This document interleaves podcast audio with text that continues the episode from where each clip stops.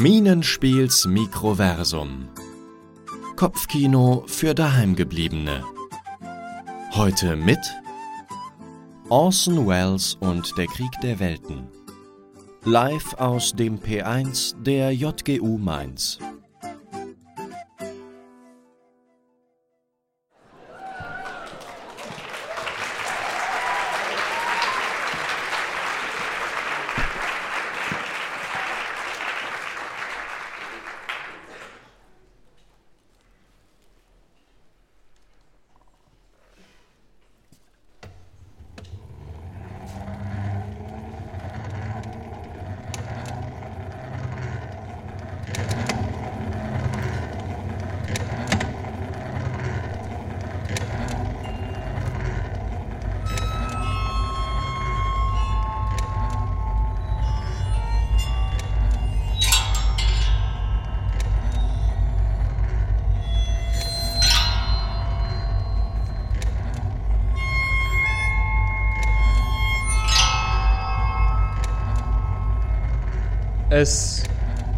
Beginnt immer mit dem Ende der Geschichte, jenem Schlussakkord, den ich nie vergesse.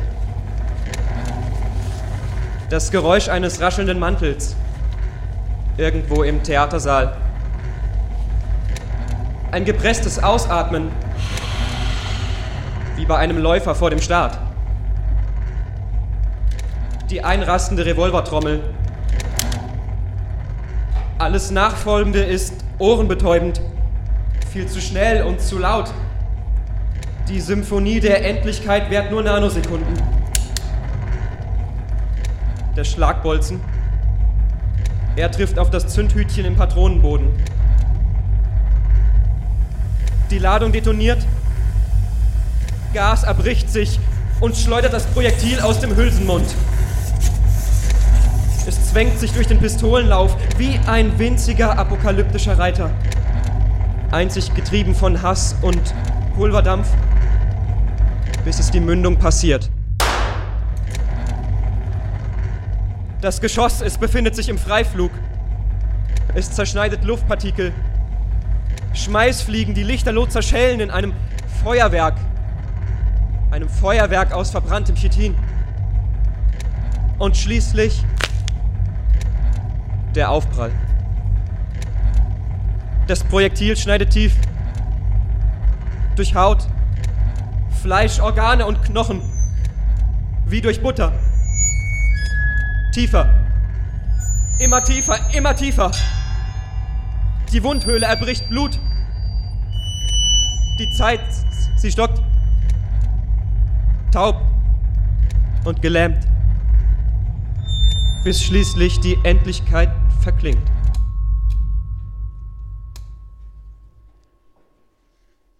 Geräusche haben etwas Subversives. Wir hören sie, aber wir nehmen sie nicht wahr.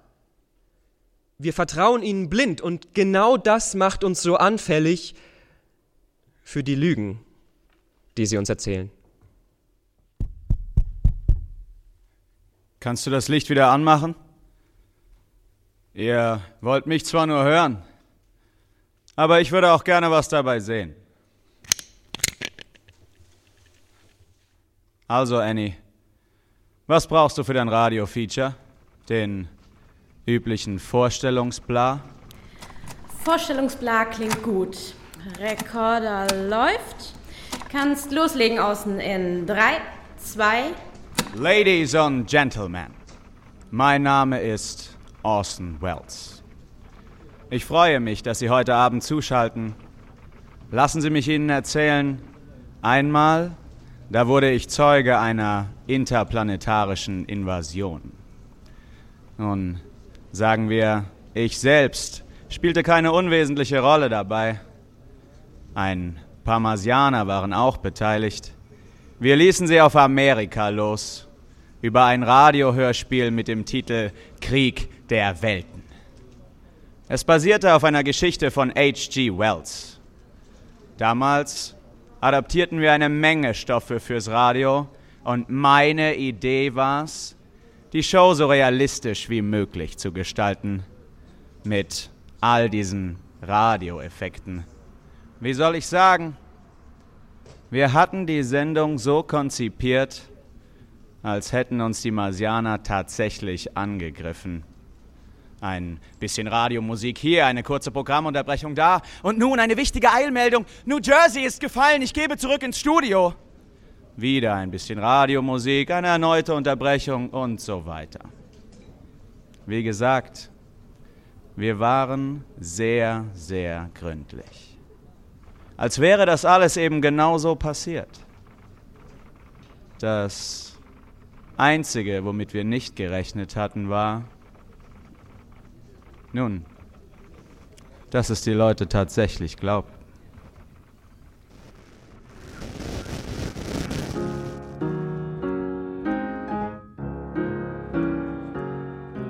New York im Jahr 1938.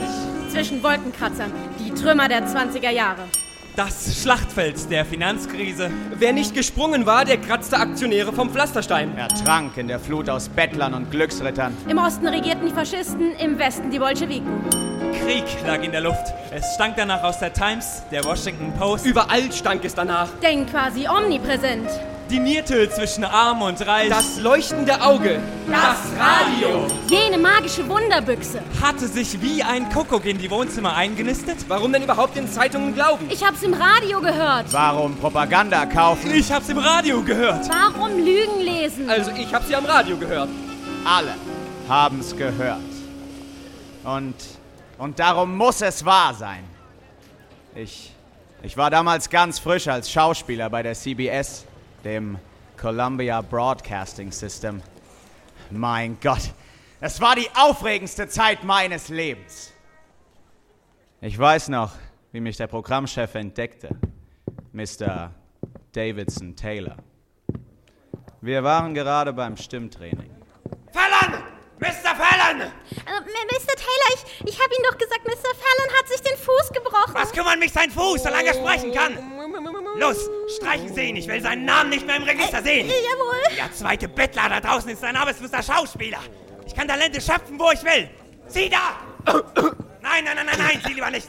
Dann lieber Sie! Wie heißen Sie, mein Junge? Oswald! Können Sie sprechen? Ja, ja, Bestens. In fünf Minuten sehe ich Ihren Arsch um in Studio 5, ja? aber ich spreche um 8 in D'Artagnan. Mein Stück geht bis 5 vor 8. Sie haben also alle Zeit der Welt. Sie, ähm, Claire! Ja? Sie übernehmen den Papierkram! Avanti, avanti, avanti! Ihr Name war also Oswald? Orson Welles. Äh, egal. Hier die Unterschrift. Um Gottes Willen nicht stehen bleiben. Das Stück beginnt in drei Minuten. So, hier ist Studio 5, hier Ihr Sprecherpult, da der Text. Äh, sobald das Lämpchen leuchtet, sind wir an Air. Auf Position! Die Jungs vom Wetter sind immer pünktlich! Wen spiele ich überhaupt? Chinesischer Mandarin, 75 Jahre. Äh, viel Spaß. Claire, Claire, bewegt Ihren Arsch da raus! Wir sind on air! In 5, 4, 3, 2...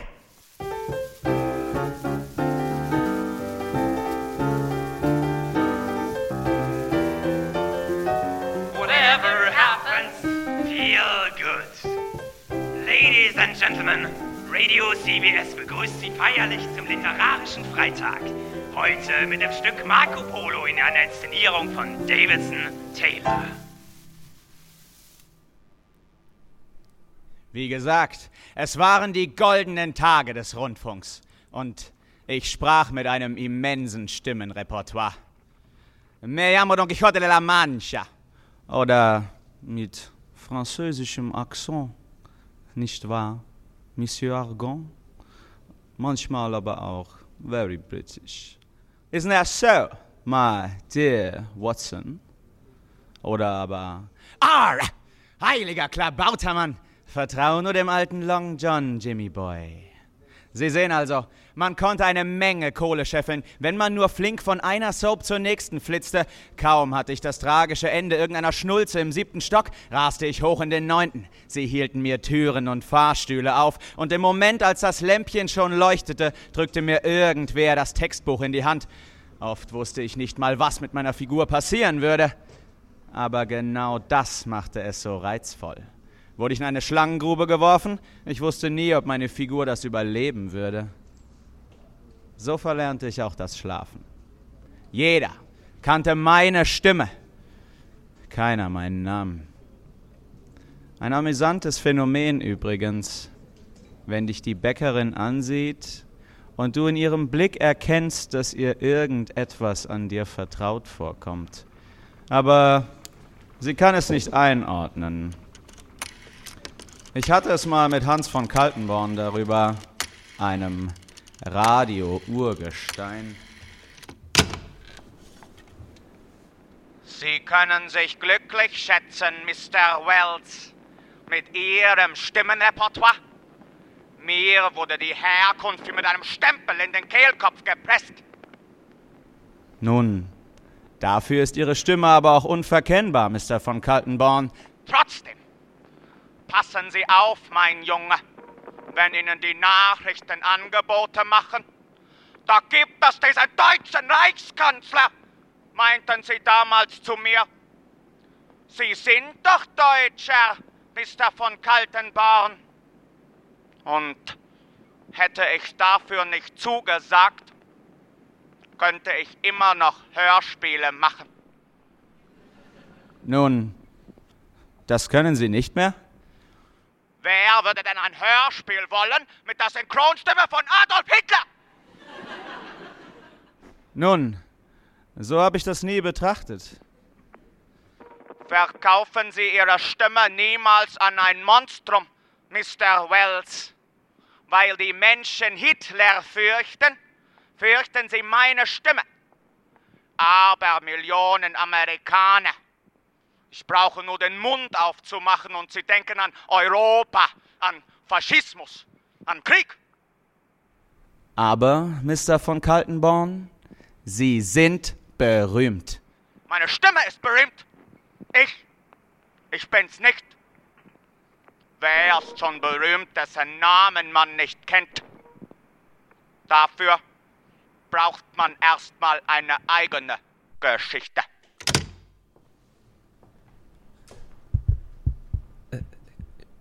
Läuft das jetzt schon? Ja. Läuft. Alles klar, Howard? Und äh, wo magst du jetzt, dass ich einsteige? Hm, Vorne. Also einfach vorne. Stell dir vor, einige von den Zuhörern wissen überhaupt nichts. Über dich oder den Krieg der Welten. Und später wird dann alles zusammengeschnitten. Mit dem Interview von Orson, oder wie? So ist die Idee. Ach, scheiße, Annie. Was? Ich bin doch kein Sprecher. Also zumindest keiner wie Orson. Erzähl's einfach in deinen Worten. Und was hat Orson gesagt? Über die Nacht im Theater? Howard, er erzählt seine Version der Geschichte und du erzählst deine. Und was ist deine Version, Annie? Mir geht's um die Wahrheit. Ja, genau wie mir. Ja, gut. Also können wir? Ja, wir können. Entspann dich einfach. Geht los in 5, 4, 3, 2.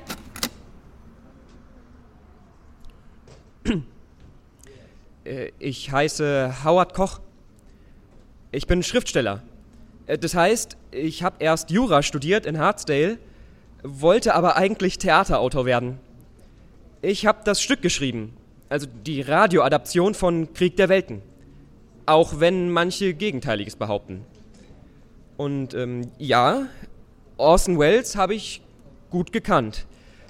Jedenfalls, bevor ihn Hollywood dann entdeckte und er einer der berühmtesten Filmregisseure des 20. Jahrhunderts wurde. Ähm, ja, äh, wir hatten eine recht amüsante erste Begegnung. Ähm, dazu muss ich aber kurz ausholen. Also, bevor ich zum Radio kam, hatte ich dasselbe Problem wie alle in der Krise. Ich brauchte drei Jobs zum Überleben. Und einer davon war als Trauerredner. Ich sammelte die Geschichten der Verstorbenen ein. Das lief im Prinzip immer gleich ab. Ich hab an die Tür geklopft und die Witwen haben aufgemacht. Ich stand dann im Türrahmen, ganz in Schwarz angezogen, wie der Gevatter Tod selbst, und konnte ihre Sorgenfalten zählen.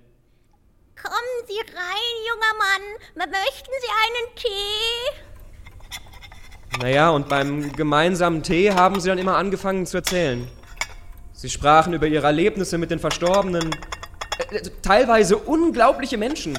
die ich leider immer erst viel zu spät kennenlernte.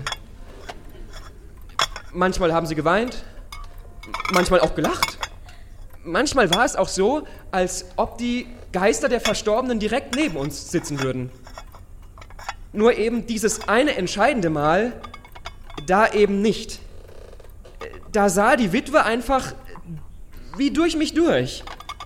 Ich habe sie gefragt, ob sie sich an irgendwas erinnern könnte. An, an irgendwas? Ja, ja, ich dachte, Sie könnten das. Ich dachte, Sie könnten mir sagen, wer war. Ich, ich bezahle Sie doch dafür. Sie wusste nichts mehr. Also gar nichts. Der Tote war also nicht nur tot, sondern vergessen.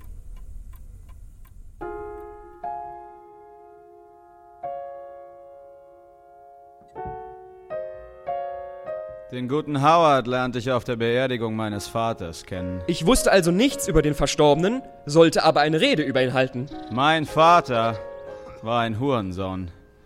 Mehr gab's nicht zu sagen. Die Trauergäste wirkten auch irgendwie seltsam. Jeder Zweite wollte meinen Vater schon zu Lebzeiten unter der Erde sehen. Ich kann mich noch genau erinnern. In der ersten Reihe saß die demente alte Witwe und in der letzten Reihe saß Orson Welles. Ich erinnere mich noch, wie Howard am Klavier spielte.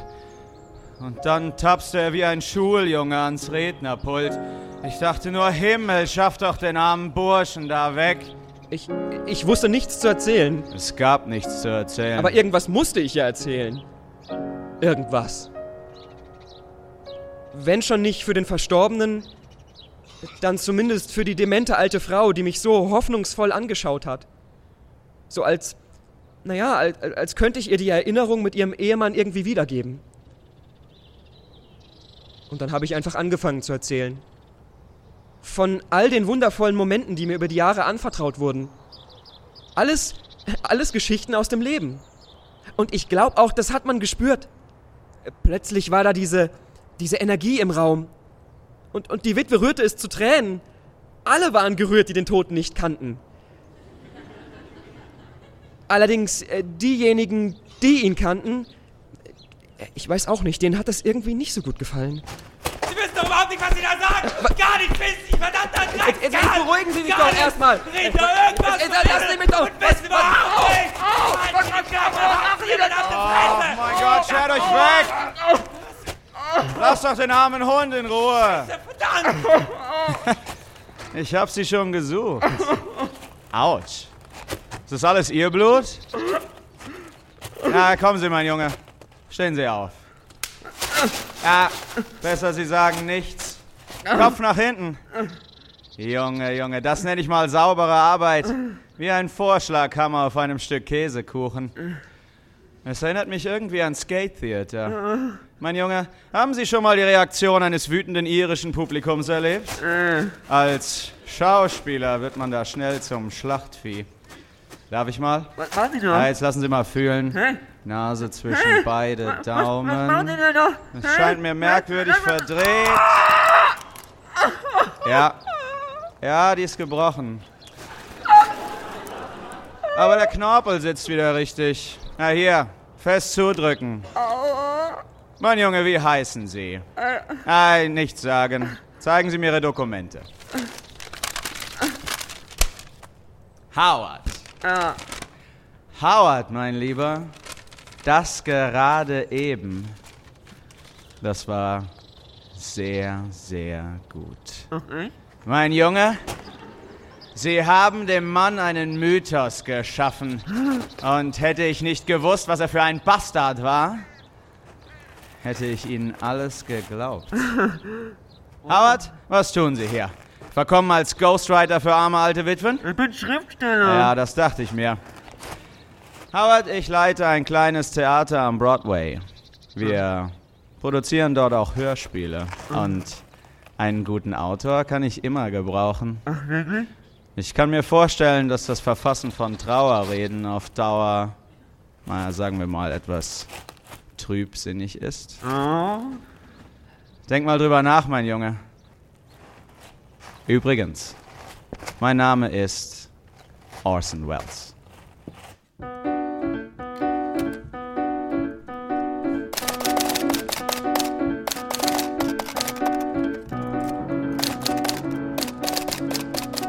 Und plötzlich war ich Drehbuchautor.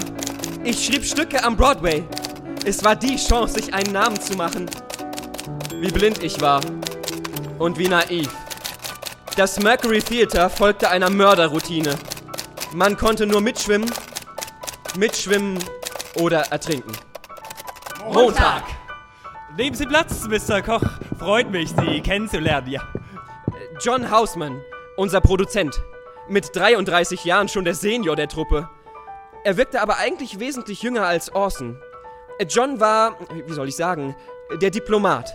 Der Kid, der alles zusammenhält. Bezahlung also wie folgt: 50 pro Woche, 60, wenn Sie gut sind, ja? Oh, Und was ist mit den Stückerechten? Ah, ja, ja, ja. Das sind die richtigen Fragen. Sehr gut, Mr. Koch. Nun, äh, wir im Mercury Theater wertschätzen den Output unserer Autoren. Die Copyrights liegen also natürlich ganz bei Ihnen, ja. Gut, gut. Ja. Und ähm, diese Bram Stoker-Adaption, die Sie wollen. Ja, ja, Wie viele Wochen habe ich dafür Zeit? Wo- Wochen? Genau. W- Wann muss es fertig sein? Um Gottes Willen, nein! Der, der Dracula geht Sonntagabend und er. Sonntag. Ja. Ah. Das war kein Witz, oder? Aber ich habe doch nicht mal das Buch. Ebola, druckfrisch. Mittwochabend erste Leseprobe. Willkommen im Mercury Theater, mein Junge. Dienstag. In meinem ganzen Leben habe ich nie so viel geschrieben. Im Supermarkt, der U-Bahn, unter der Dusche, beim Zähneputzen, auf Blätter, Buchseiten, Fresszettel, selbst auf Klopapier. Mein, mein Stift, er setzte gar nicht mehr ab. Er durfte nicht absetzen. Mittwoch. Ich habe durchgeschrieben. 60 Seiten Strichfassung. Literarisch eine Katastrophe und es von den Sprechern vorgelesen zu bekommen, eine Höllenpein. Donnerstag. Das Leben auf der Probebühne. Umschreiben. Ich mache Bekanntschaft mit unserem Geräuschemacher. Ähm, Sein Name war. Äh, Paul, Paul Stewart. Ich, ich, ich liebe Ihr Schuhwerk, Mr. Koch. Mein Schuhwerk? Ja, ja, ähm, dieses, dieses Ziegenleder auf den Kieferholzdielen. Würden Sie mal kurz auf der Stelle wippen? Ja, würden Sie? Hören Sie nur! Wundervoll, nicht wahr? Dieses, dieses subtile Quietschen. Mit Ihrer Erlaubnis würde ich, würde ich gerne eine, eine Aufnahme davon machen, ja? Eine Aufnahme. Ja. Von meinen Schuhen. Ja. Jetzt? Nein, nein, nein, nein, nein, nein. Dieser Raum hier ist vergiftet. Störquellen überall, nein. Nicht mal die Studis hier sind völlig schallisoliert, nein. Zu Hause, in meiner frei schwebenden Tonkabine. Der stillste Ort in ganz Manhattan. Ich, ich kann Ihnen ein paar Aufnahmen zeigen. Hier, hier, die ist, die ist ganz frisch von heute Morgen. Hier. Und? Wie finden Sie's? Erkennen Sie's? Äh, n- nein, was soll das sein? Naja, mein, mein schnarchender Labrador. Er, er träumt gerade. Wenn Sie noch genauer hinhören, dann erkennen Sie die Erkältung von vor drei Tagen. Dieses, dieses subtile Scharren, das ist seine linke Vorderpfote. Es hat etwas, etwas Friedliches, finden Sie nicht? Tatsächlich, ja, aber. Es ist die fehlende Quintessenz für das Dracula-Schloss. Gestern, gestern habe ich mir noch eine Atmo aus der St. Paul's Church besorgt. Außerdem eine Archivaufnahme von einem Gewitter in New Mexico. Ein Tennisball subtil auf einem Wellblech. Und nun das hier. Damit fügt sich alles zusammen. Wenn ich nur noch die tiefen Frequenzen auslote Naja, und so ging das dann immer weiter. Äh, Paul war ein Genie. Keine Frage. Er konnte im 100-Meter-Radius sämtliche hoch-, nieder- und mittelfrequenten Akustikquellen ausmachen. Äh, Die menschliche Sprache genügte gar nicht, um alles zu beschreiben, was seine Ohren aufnahmen. Aber genau darin bestand seine Tragödie. Paul war ein Hörender in einer tauben Welt. Freitag. Der Auftritt von Orson Welles. Jetzt übernahm er das Zepter. Er zerlegte mein Stück, bis ich es kaum wiedererkannte. Muss ich jetzt aus dir rausquetschen? Nein, nein, nein, Außen. Mit 23 Jahren war Orson der jüngste der Gruppe und alle hatten Angst vor ihm. Glaubst du, es macht mir Spaß, meine Stimme zu ruinieren? Sag mir nicht, du gehörst zu diesen Psychokrüppeln, die man erst in ihrer Kindheit fixieren muss, bis sie mir Gefühle spielen. Und nochmal! Samstag. Nachts las ich dann die Trümmer zusammen, die Orson übrig gelassen hatte. Ich ließ den Phönix neu auferstehen. Mittags dann bangen vor der Zensur, aber unser Programmchef Davidson Taylor wirkte mei winkte meist alles kommentarlos durch. Sonntag. Sonntag war am schlimmsten. Bis kurz vor Showbeginn spielte sich ein Drama im CBS Studio 5 ab. Orson schwitzend, heulend und fluchend. Ein Berserker im Kampf gegen die Zeit. Gegen das Chaos und gegen, naja, wie er es nannte, die Inkompetenz. Wie oft denn noch? Willst du mein gottverdammtes Stück sabotieren? Nein, nein! Es war Teil der Routine. Gewalt war Teil der Routine. Und Tränen waren Teil der Routine. Fünf Minuten vor Showbeginn und wir blickten auf ein Trümmerfeld. Dann schenkte Orson sich aber seinen Orangensaft ein. Er lockerte die Stimme, bis schließlich das rote Lämpchen aufblitzte.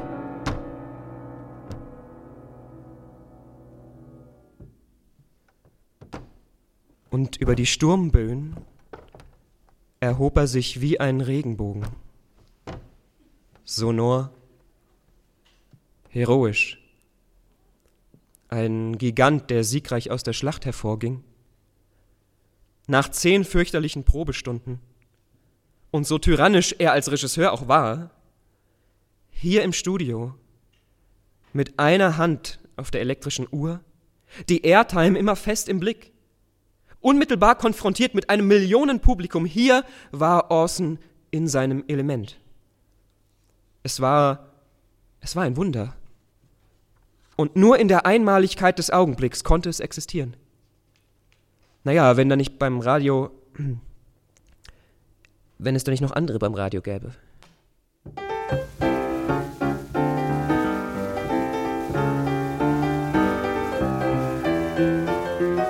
Whatever happens, Feel good. Ladies and Gentlemen, leider müssen wir das Hörspiel abbrechen aufgrund einer wichtigen Eilmeldung. Wir schalten nun rüber zu unserem Nachrichtenstudio. Sieben Tage Arbeit. Gestohlen von der Nachrichtenredaktion mit ihrer Sondersendung. Habt ihr es nochmal gespielt? An einem anderen Sendetermin? Wo denkst du hin, Annie? So lief das Business. Und ich hasste Hitler dafür. Nicht wegen seiner Verbrechen, sondern weil er mir Dracula gestohlen hatte. Und so viele andere Hörspiele. Also beschloss ich mich an den Nachrichten zu rächen. Du hast ihnen den Krieg erklärt. Den Krieg der Welten!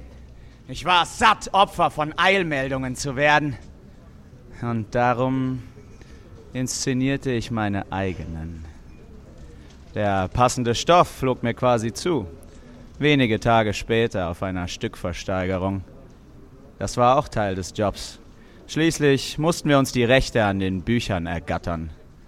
Alles sehr oldschool. In der Saalmitte eine Moderatorin und drumherum wie Geier um ein Stück Aas, wie Verleger und Radioproduzenten. Wir waren damals immer zu dritt. John, unser Toningenieur Paul und ich. Und nun viktorianische Science Fiction, Ladies and Gentlemen. Viktorianische Science Fiction. Ich geh mal an die frische Luft außen. Ja, mach du das. Was? Ja. Jetzt, John? Ja. Gerade wo es spannend wird? Was willst du mit diesen Kindermärchen? Die Klassiker sind doch längst durch. Die vergessene Welt von Sir Arthur Conan Doyle. Ein Roman über eine Expedition in eine prähistorische Welt. Ähm, 200. 250. 250 für den Herrn mit der goldenen Fliege. 250 zum ersten. Ich sag dir ja, kein Pfifferling ist das wert. Paul, was ist deine Einschätzung? Was meinst du? Eine prähistorische Welt? Oh, die Dinosaurier wären spannend. Man könnte völlig neue Laute entwickeln. 250 zum zweiten. Eine Komposition aus Raubtierschreien. Orson, das geht bis ins Mark. 250 zum dritten. Klingt reizvoll. 400! Hast du den Verstand verloren? 400 habe ich gehört. Ein höheres Angebot. 400 zum ersten, zum zweiten und zum dritten. Und damit gehen die Rechte an den jungen Mann mit den Augenringen. Augenringe? Hat sie Augenringe gesagt? Hast du gerade 400 gesagt? Und nun ein Sci-Fi-Klassiker, der Krieg der Welten von H.G. Wells, die Geschichte einer Alien-Invasion. Bitte, bitte, bitte lass uns gehen, Orson. Ja. 250. 300. 300 für den Herrn mit der goldenen Fliege. Höre ich mehr als 300, Ladies und Gentlemen? 350. Orson, Orson, das wird uns ruinieren. 400. 400 für den Herrn mit der goldenen Fliege. Paul, was spricht dein fachkundiger Rat? Höre ich mehr als 400? Orson, Orson, das wären Aliens, Raumschiffe, Hitzestrahlen, was sich da klanglich alles machen ließe. Das denke ich auch. 450. 450 für den Mann mit den Augenringen. Oh Gott, lass das nicht wahr sein.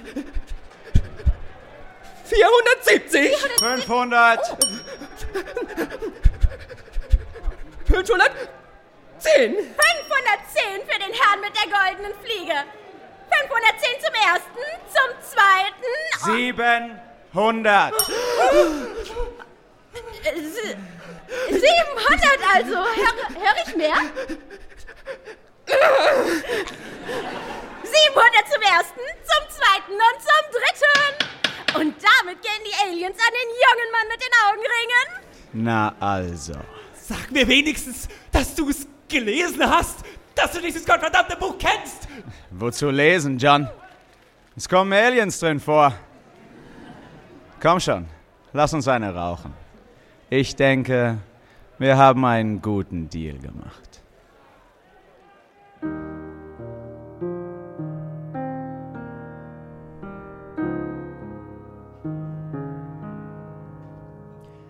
Abends in einem prächtigen New Yorker Bankettsaal. Hier war die Zeit wie stehen geblieben. Erstarrt in den Zwanzigern. Goldene Fenstervorhänge schützten die Blicke vor dem draußen. Wer wollte schon das Elend sehen? Ich saß an dem Abend neben John. Nun, was denkt ihr, warum wir hier sind? Vielleicht um mit Champagner auf unseren Bankrott anzustoßen? Ich schätze deinen Zynismus, John. Realismus, Orson. Realismus. Wir haben das Angebot unseres Lebens in der Tasche. In sieben Tagen ist Halloween. Und ich will, dass wir Aliens auf die Staaten loslassen. Hörst du dir zu? Hörst du, wie lächerlich das klingt, Orson? Wir hätten Hemingway haben können. Stattdessen diesen Groschenroman. Populäre Stoffe, mein Lieber. Und unser Freund Howard hier wird uns berühmt machen. Seinem Schreibstil haftet etwas Authentisches an. Genau das, was wir jetzt brauchen. Selbst wenn. Niemand wird uns hören. Niemand kennt das Mercury Theater, ganz gleich wie modern du das auch inszenieren magst. Bin's leid, nur zu produzieren, um zu überleben. Ich will, dass Amerika etwas hört, das es noch nie zuvor gehört hat. Alles andere ist, wie der gute John hier sagen würde, sterben auf Raten. Es nennt sich Depression. Pfeife auf die Depression. Wir werden einen Weltkrieg inszenieren. Und zwar so, als wäre die CBS live dabei. Wir werden uns in Grund und Boden blamieren. ne? Nein! Nicht, nicht, wenn wir die perfekte Illusion schaffen. Wenn wir glauben, dass es echt ist. Howard, Äh, ja, was meinst du? ähm, äh, sieben Tage? Äh, Das heißt, ich müsste ja alles komplett umschreiben. Äh, Vom Aufwand her so, als müsste ich mir ein eigenes Stück ausdenken. Ja, wir wagen das Unmögliche. Es ist unmöglich, Orson. Orson, äh, ich glaube, John hat recht. Das, das, das wird nicht funktionieren. Ich meine, nicht mit diesem Zeitdruck. Gut. Gut. Howard, wenn ich dich dann bitten dürfte zu gehen. Wohin? Wie? Du, du, du feuerst mich? Hey, was soll ich sonst machen? Unseren Produzenten kann ich schlecht rausschmeißen. Orson, Orson, er hat sich bewiesen. Was bewiesen? Dass er schreiben kann? So viele da draußen können schreiben. Ich wollte einen Erzähler. Das war der Grund, der einzige Grund, weshalb er hier sitzt. Weil er die Leute belügen kann. Perfekt belügen kann. Also, Howard. Bist du's? Oder bist du's nicht?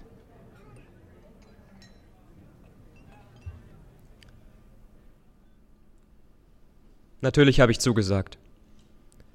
Gar nicht mal aus Existenznot, nein. Es war mehr dieser. Dieser unbändige Wille. Der Glaube, dass wir wirklich etwas schaffen konnten, das die Welt in ihren Grundfesten erschütterte. Äh, Ich meine, so lange warteten wir schon im Morast alltäglicher Tristesse. Und wir waren es satt. Wir waren es alle satt. John war satt. Orson war sowieso satt. Und ich war satt. Wir waren es alle satt, da drin zu verkümmern. Und das, das war wie ein Aufruf zu einem Himmelfahrtskommando. Das war total verrückt, aber genial und absolut lebensmüde.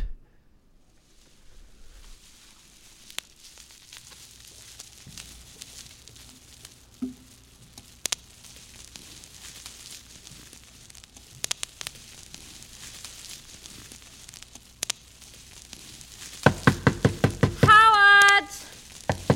Howard, ich weiß, dass du da bist.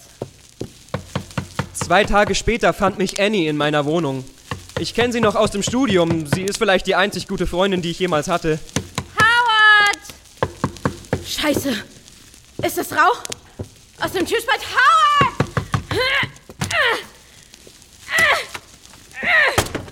Oh Gott! Scheiße, scheiße, aus der Küche! Ernsthaft die Pfanne auf dem Herd vergessen! Okay, okay. Schnell das Fenster auf. Howard! Howard!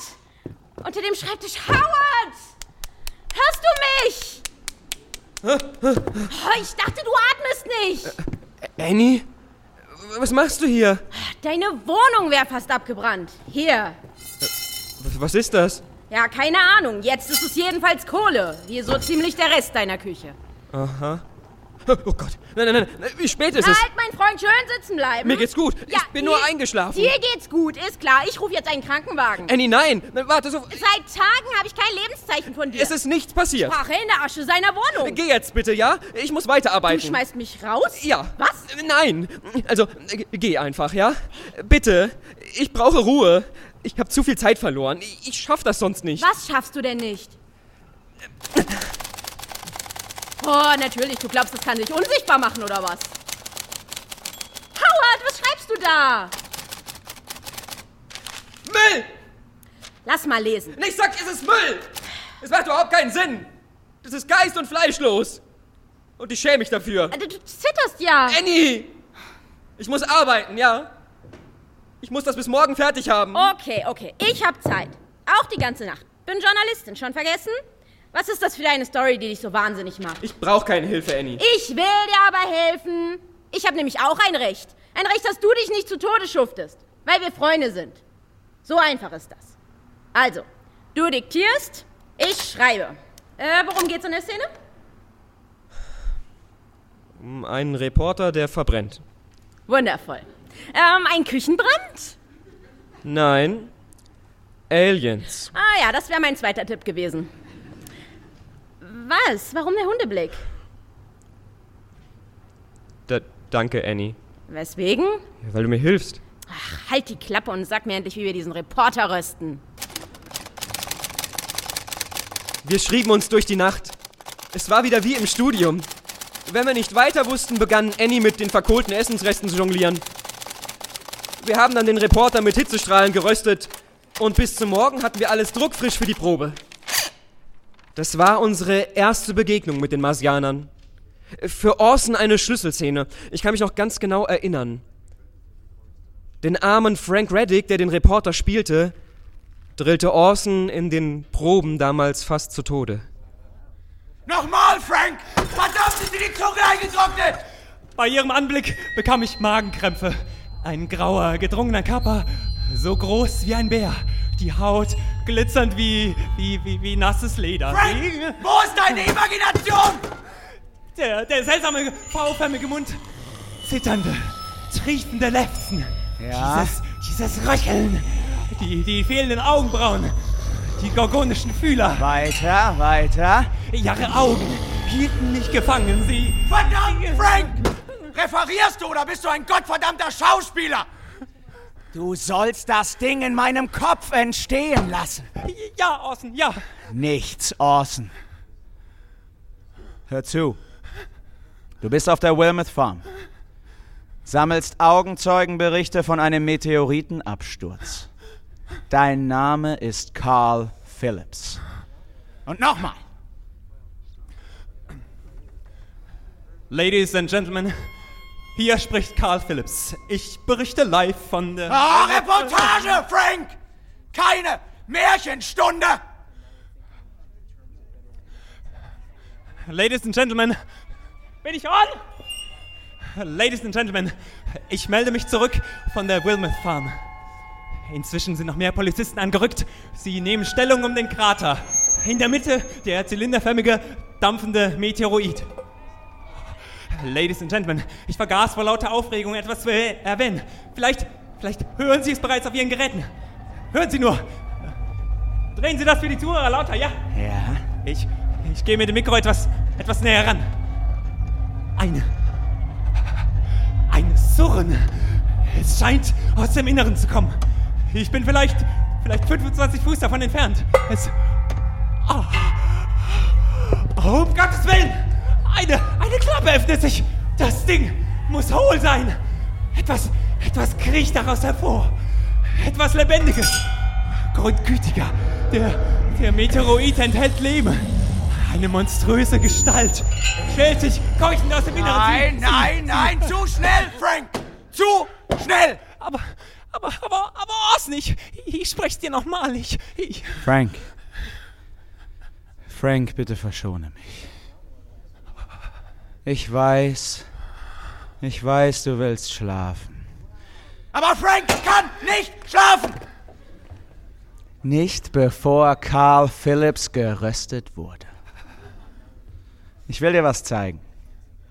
Paul, leg das Band ein. Orson hatte diese Archivaufnahme vom Absturz der Hindenburg in Lakehurst. Naja, Sie wissen schon, dieses berühmte Luftschiff. Der Reporter schilderte jedes Detail der Landung, bis der Zeppelin in Flammen aufging. Es, es brauchte Sekunden, bis Geschehen in Gedanken und Gedanken in Worte überführt wurden. Im Hintergrund die Schreie der Passagiere, die als verbrannte Asche zur Erde stürzten. Beamte, positionieren sich vor dem Zylinder. Mittlerweile sind es zwei Kreaturen. Einer der Polizisten hat. Jetzt erkenne ich's. Eine weiße Flagge. Es ist eine weiße Flagge. Jetzt. Jetzt, jetzt fährt etwas aus dem Zylinder hoch. Es. es Gü- Gütiger Gott! Ein, ein Blitz oder was auch immer. Ah, Flammen. Überall, wo es auftrifft. Ja. Flammen. Ein gigantischer Hitzestrahl. Er nähert sich den Polizisten. Sie, sie, sie, sie, sie, sie, sie brennen. Ja. Sie, verbrennen mein lebendigem Leib. Das ganze Feld, ein Flammenmeer. Die Bäume, die Farm, die Autos. Jetzt hast du's, Frank. Oh Gott, es breitet sich aus. Es kommt auf uns zu. 20 Yards. 15. 10.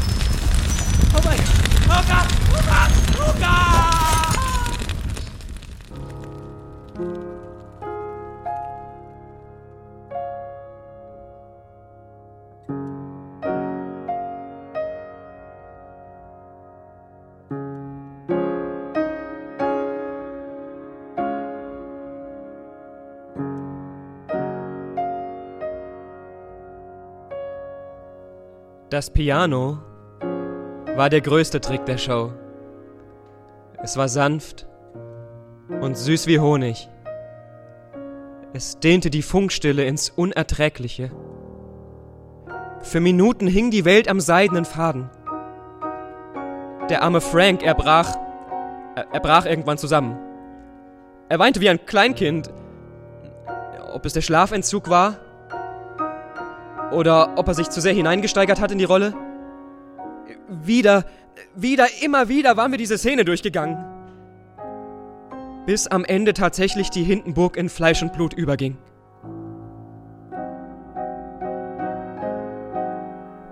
Orson. Orson. Was, John? Orson, es ist, es ist 4 Uhr. Genug geprobt, findest du nicht?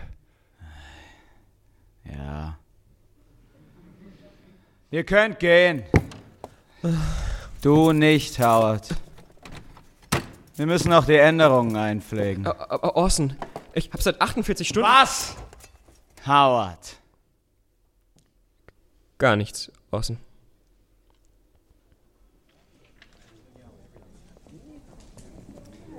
Wir dachten, wir hätten leichtes Spiel mit dem Programmchef. Ich kannte Davidson Taylor.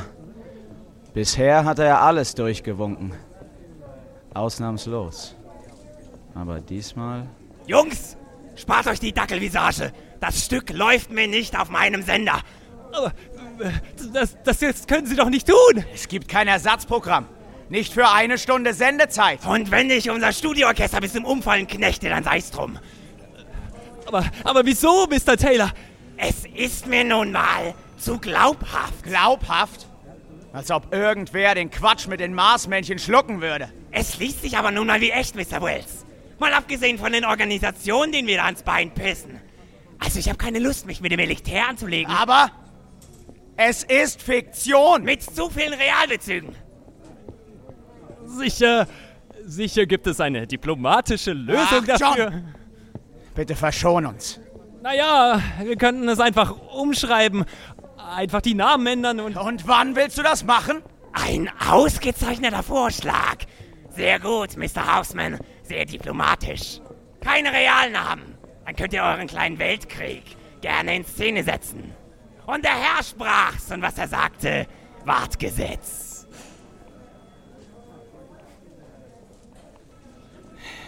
Du willst also komplett umschreiben, John? Naja, besser als gar nicht on air zu gehen, oder? Und was heißt hier umschreiben? Spreche ich hier immer noch mit Orson Welles, dem Ideenmann? Du willst nur Buchstaben verdrehen? Mach aus Langley Field einfach Langham Field und aus der National Guard wird die State Militia. Ganz einfach. Und genial. Weißt du? Weißt du, ich dachte mir, denke wie Orson. Und dann, dann kommt Orson selber nicht mal drauf. Und ich frage mich, wer von uns beiden hier ist hier eigentlich das Genie? Auch in kleine Geister fährt mal die Muse, Howard. Na komm, ans Werk. Morgen gehen wir on air.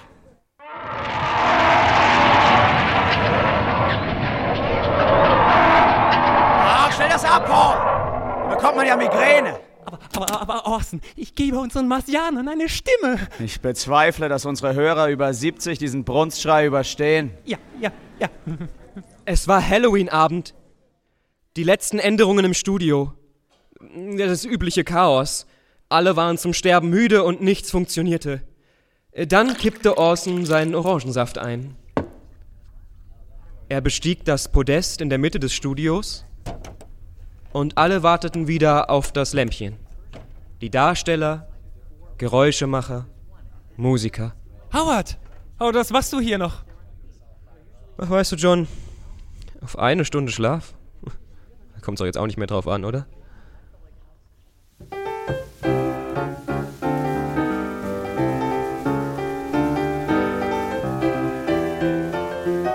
Whatever happens, feel good.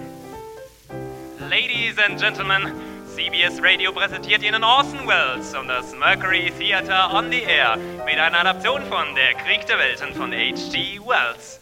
Ladies and Gentlemen, und nun der Direktor des Mercury Theaters und Star des Hörspiels, Mr. Orson Welles.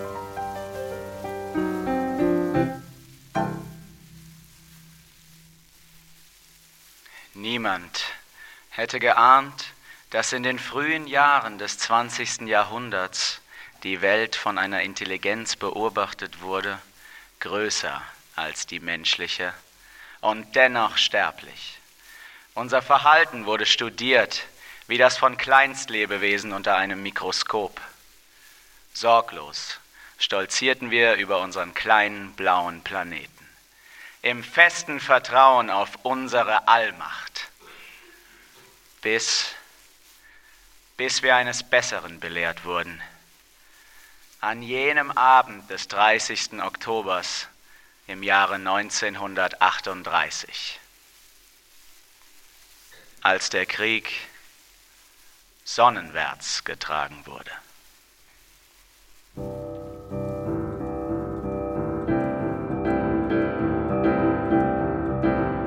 Wir hatten ja mit Reaktionen gerechnet. Aber nicht in solchem Ausmaß. Mein Stück wurde quasi ein nationales Event. Später hieß es, landesweit leuchteten die Telefonanlagen wie Christbäume. In den Sendern und den Polizeistationen.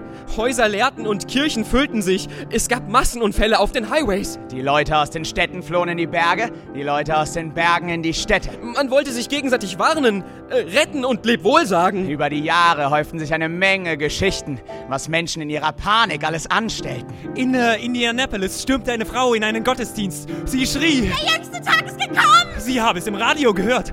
Oder das Brevard College in North Carolina. Die Studenten saßen zitternd um ihre Geräte. Sie weinten und sie lösten sich aus ihren Umarmungen nur, um letzte Anrufe zu tätigen. Der Boston Globe schrieb über eine Augenzeugin. Sie behauptet felsenfest, die Feuer gesehen zu haben. Im Hafen von New York wurden die Soldaten aus ihrem Landurlaub zurückbeordert. Die Navy rückte aus, um gegen meine Marsianer zu kämpfen. In Concord, einer Kleinstadt in Washington, kam es zu einem Stromausfall. Alle Bewohner schlossen mit ihrem Leben ab.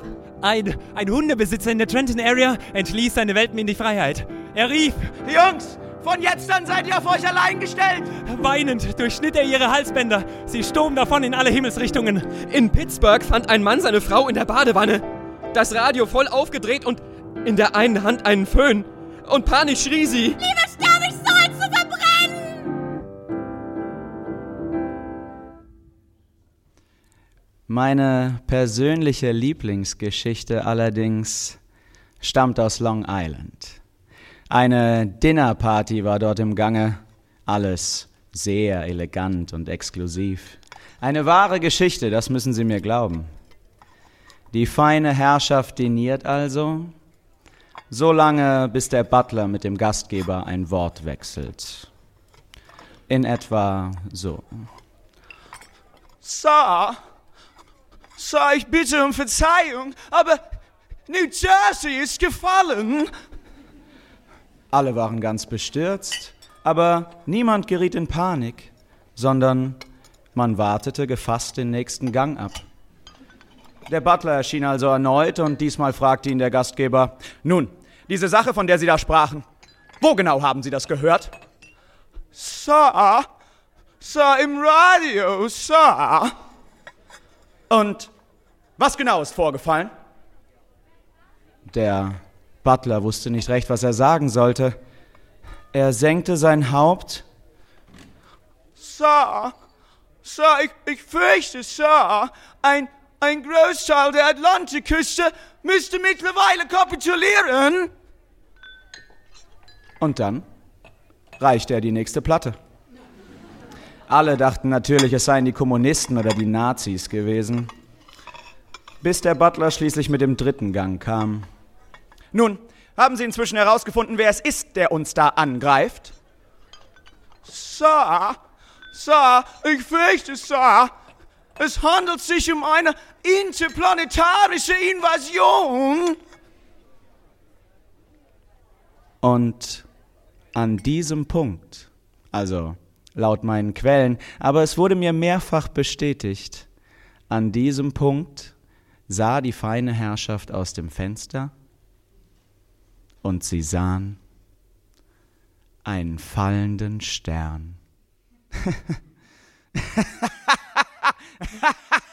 also, ich kann wirklich nichts für diesen Teil der Geschichte. Aber genau so hat es sich zugetragen. Ab der Stückhälfte schepperten auch bei uns die Telefonhörer. Ich saß außerhalb des Studios im Kontrollraum, Äh, Zusammen mit John Houseman und unserem Programmchef Davidson Taylor.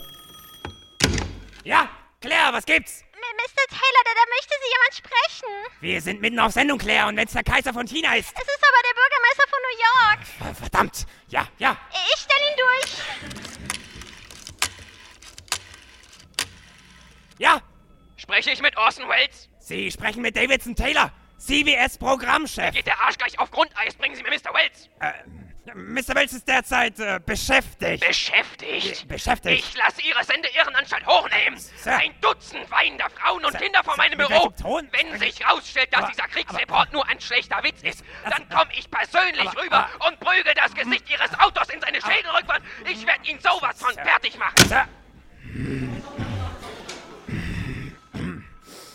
Wir alle hatten mitgehört. Äh, Taylor rieb sich die Schläfen und zum ersten Mal wirkte er irgendwie sprachlos.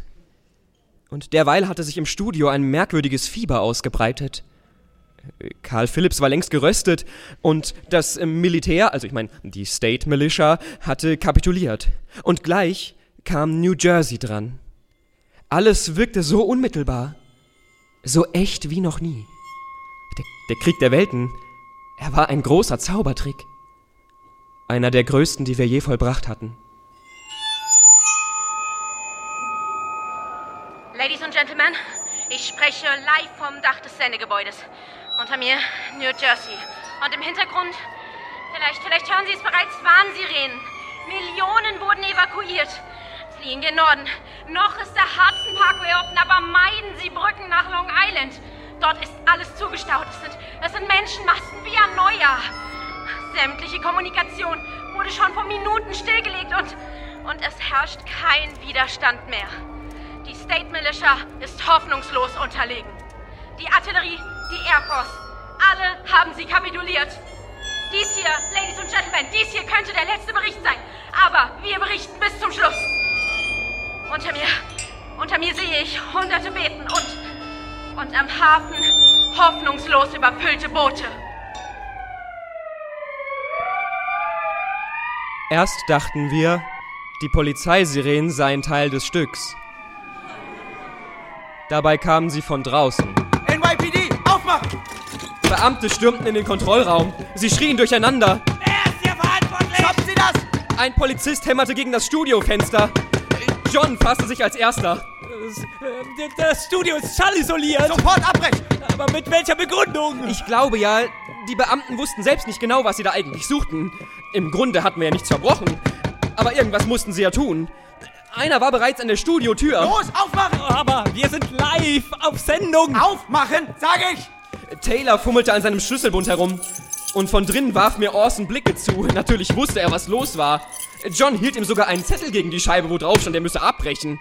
Aber Orson. Orson ging nur ganz langsam zur Studiotür und tat das, womit keiner von uns gerechnet hatte. Er verriegelte die Tür von innen. Sergeant, Yes, Herr Vorschlaghammer! yes, Sir. Ha! Ha! Ha!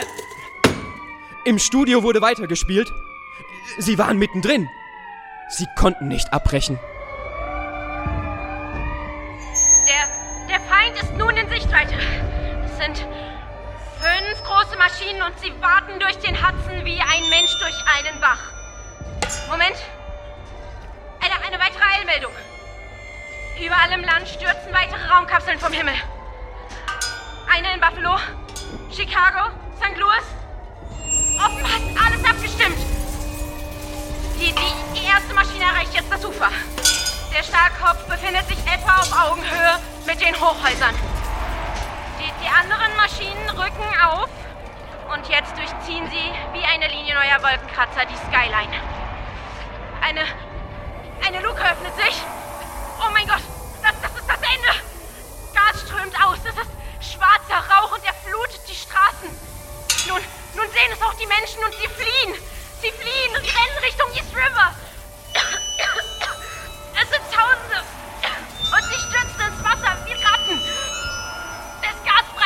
weiter aus. Es erreicht den Times Square. Ich meine, alle versuchen zu fliehen, aber wohin? Und, und sie fallen. Sie fallen einer nach dem anderen. Wie die fliegen. Rauch passiert die 6th Avenue. 5th Avenue. 100 Yards.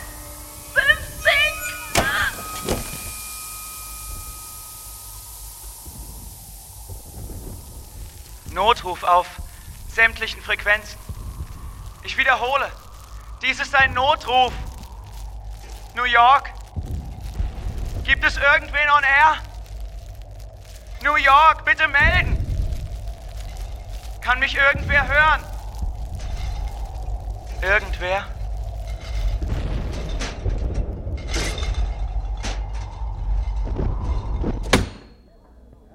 Die Polizisten stürmten das Studio. Bevor jemand irgendwas sagen konnte, gab Orson dem Pianisten ein Zeichen.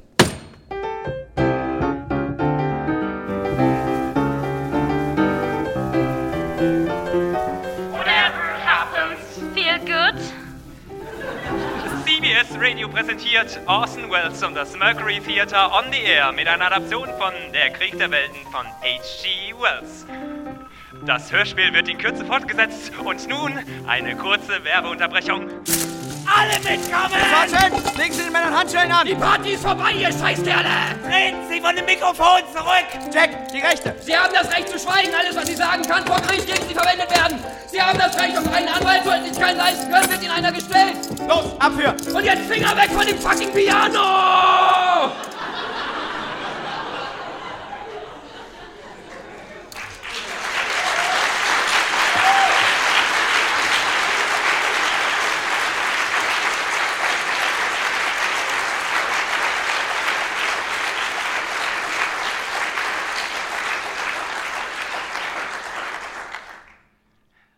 Ladies and Gentlemen, hier spricht Orson Welles.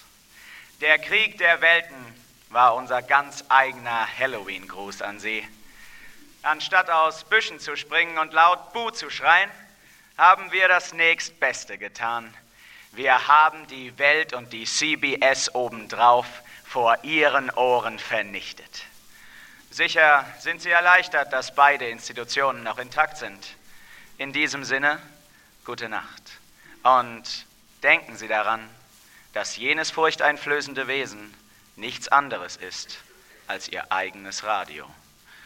Und sollte es an der Tür klopfen und niemand draußen stehen, liegt das nicht an den Marsianern, sondern an Halloween.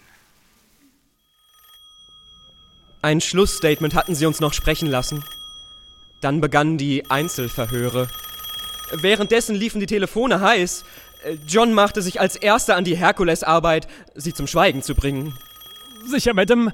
Nein, nein, nein, keine fliegenden Untertassen, nein, nein. Ja, ja, das Ganze war ausgedacht, ja, natürlich, ja. Orson, hilf mir, verdammt nochmal! Columbia Broadcasting System, Sie sprechen mit Orson. Mein Sohn und seine Kinder sind drüben in der Kirche. Sie, sie beten und haben Angst. Wie bitte, Ma'am? Sind Sie H.G. Wells? Bedauere. Hier spricht Orson Welles. Scheißegal, welcher Verwandter Sie sind. Ich will meinen Sohn und meine Enkel wieder haben. Nun aber, Ma'am, es ist doch löblich, dass Sie eine so fromme Familie haben. Ich will nicht, dass Sie fromm sind. Ich, ich will wissen, was wir tun sollen. Alle wollten wissen, was sie tun sollen. Die Polizei sprach von Todes- und sogar Suizidfällen. Es gab keine Beweise, kein Gesetz, gegen das wir verstoßen hatten. Zumindest noch nicht. Und darum schlichen wir uns, au uns auch nach Mitternacht aus dem Sender. Orson bestand auf eine Nachtprobe zu Dantons Tod. Ein Theaterstück, das in zwei Tagen Premiere hatte, das, das hat er noch nie gefordert. Und den eigentlichen Grund erfuhr ich auch erst später. Ich nahm mir ein Taxi. 60 schlaflose Stunden und die Welt fühlt sich an wie aus. wie aus Zuckerwatte. Es ist erstaunlich eigentlich. Ich hatte mit Staus und panischen Menschen gerechnet, aber New York war so friedlich, wie New York an Halloween eben sein kann. Nur im Radio hörte ich Walter Winchell, damals auch eine Radiokoryphäe. Mr. und Mrs. America, es gibt keinen Grund zur Panik. Amerika ist nicht gefallen. Ich wiederhole, Amerika ist nicht gefallen. Zu Hause zog ich mir nicht mal die Schuhe aus. Ich fiel einfach ins Bett. Aber ich wusste, Ich wusste, dass irgendwas passieren würde. Es war wie ein Fluch, der an mir klebte.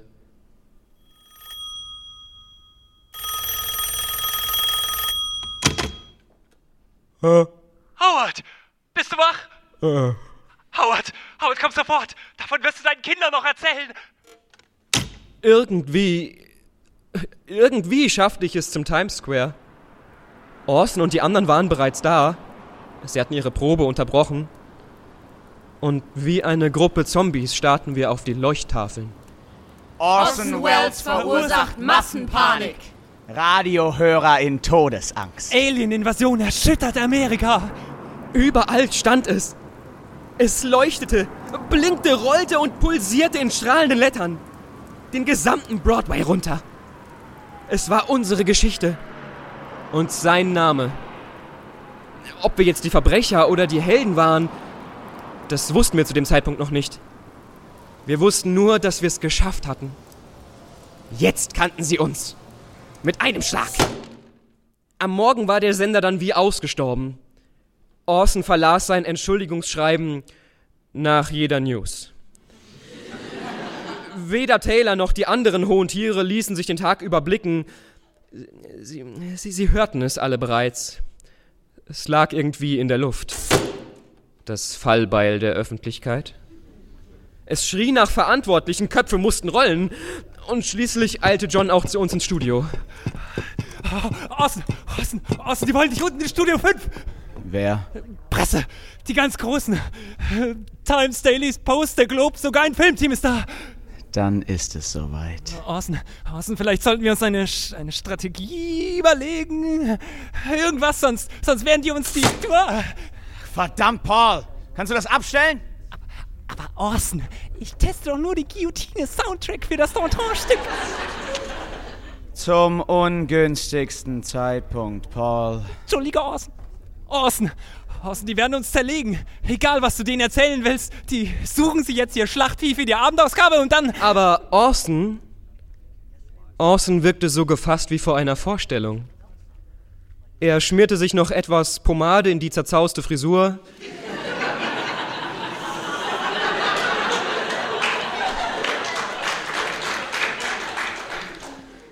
Und wie ein Märtyrer sah er dann aus. Auf seinem Weg runter ins Studio 5, in die Pressehölle. Aufrecht und kreidebleich, inzwischen Augenringe unter den Augenringen. Aber so würdevoll und so unschuldig, wie ein christlicher Heiliger. Mr. Wells! Mr. Wells! Mr. Wells! Mr. Wells! Ihre Stellung zu den Unfällen! Können Sie die Toten verantworten? Die, die Suizidfälle! Da, davon höre ich zum ersten Mal. Es würde mich zutiefst schockieren, wenn sie sich bestätigten. Mr. Wells! Mr. Wells! Mr. Wells! Mr. Wells! Wussten Sie, was Ihr Hörspiel anrichten würde? Waren Sie sich des Terrors bewusst? Na, natürlich nicht. Sehen Sie, wir haben den Leichenräuber inszeniert und es ist kein Horror ausgebrochen. Nun, die Menschen stürmen ja auch nicht panisch aus irgendwelchen Kinosälen. Aber, Aber Mr. Wells, wann wurde Ihnen das Ausmaß der Panik denn bewusst? Es. Es war mir nicht klar, als wir spielten. Sehen Sie, im Studio wie im Radio allgemein wissen Sie überhaupt nie, ob jemand zuhört. Das kann doch nicht sein.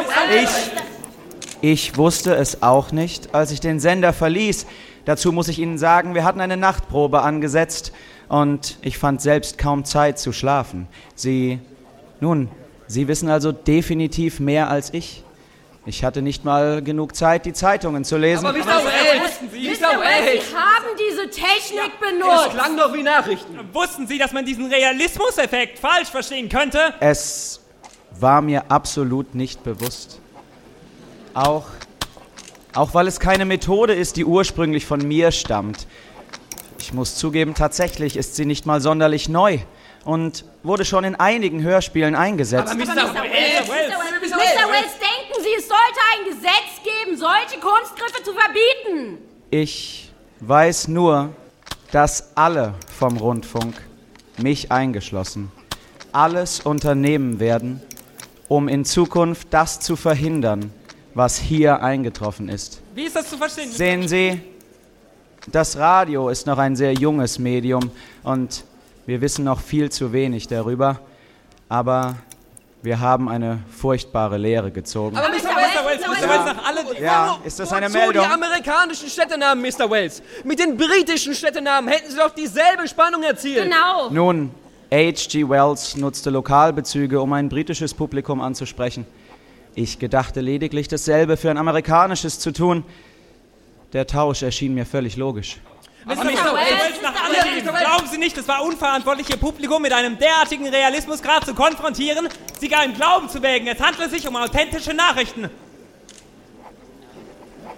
Sehen Sie, es erschien für mich absolut unwahrscheinlich, dass irgendwer die Geschichte einer Marsinvasion glauben würde. Wenn ich Sie fragen darf, was hätten Sie denn gedacht? Oder glauben Sie an Außerirdische? Ich persönlich bin zutiefst bestürzt und reuevoll darüber, nun, dass wir ganz offenbar die Zahl der Spinner in Amerika unterschätzt haben. Aber Mr. Wells, wie sagen Sie das? Ich danke Ihnen. Mr. Wells, Vielen Dank. Mr. Wells! Vielen Dank. Zwei Tage prangerte sein Gesicht auf den Titelseiten. Orson Welles, der Mann mit den Augenringen, der Ahnungslose. Das war die Rolle seines Lebens. Und wieder, wieder hatte er sie so überzeugend gespielt, dass ihm alle glaubten. Äh, Viel war ja gar nicht nötig gewesen. Eine Nachtprobe hier und ein bisschen Schlafentzug da. Und immer noch glaubten sie ihm jede Geschichte. Das war seine Gabe, sein, sein ungeheures Talent.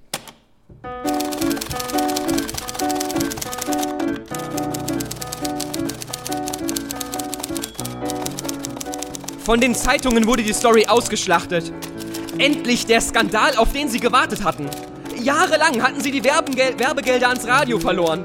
Und jetzt war der Zeitpunkt der Rache. Es war ein Medienkrieg und Orson zwischen den Fronten. Prozessklagen hagelten auf die CBS ein. Schadensgelder, die an die Millionen kratzten. Es war ja niemand gestorben, aber es reichte, um uns mächtig zittern zu lassen. Die CBS schob natürlich alles auf uns.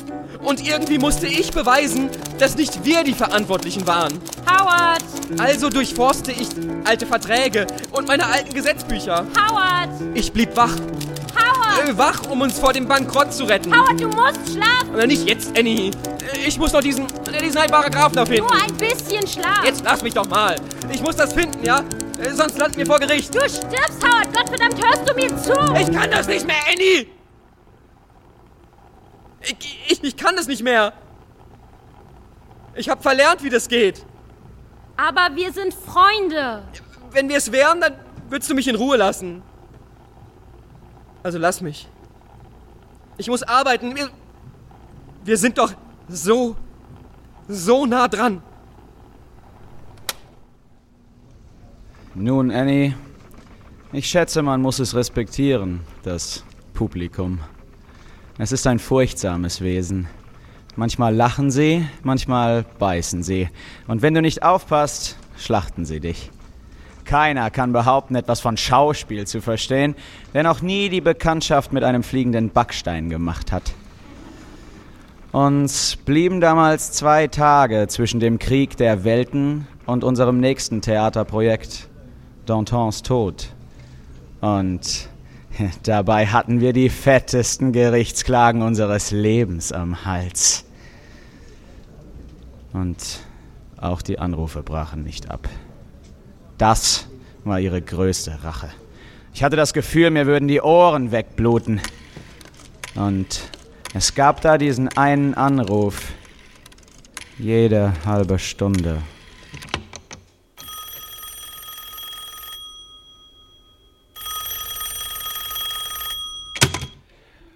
Orson Welles?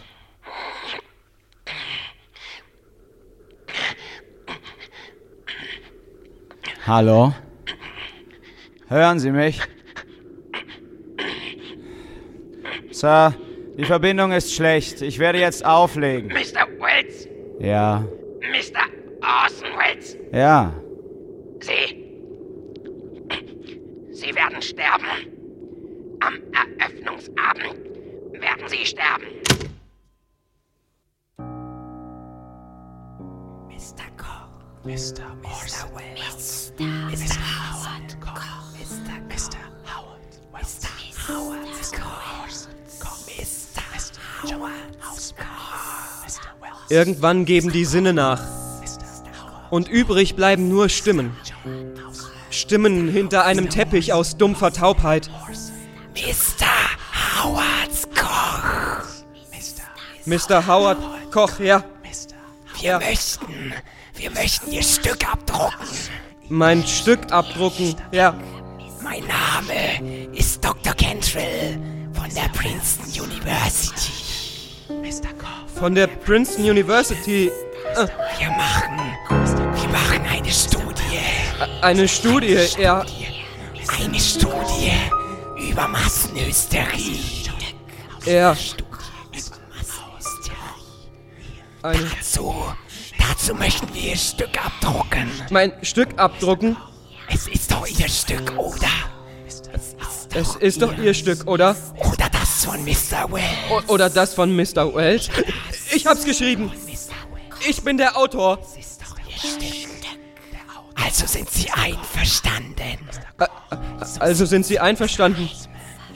Also sind Sie Ja, wenn, wenn Sie die Wahrheit drucken. Ich, ich will nur, dass Sie die Wahrheit drucken. Wissenschaft ist die Wahrheit, Mr. Koch. Die Wahrheit. Wissenschaft ist die Wahrheit. Guten Tag. Ja.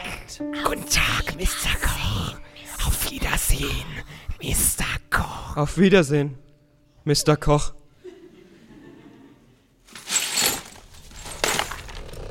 Diese Ratte! Diese kleine Ratte! Aus, aus, lass deine Küche am Leben. Aus, bitte, bitte. Und Sie schlucken's! Kaufen es ohne zu fragen! Setzen den Namen dieser Ratte unter mein Stück! Der Krieg der Welten.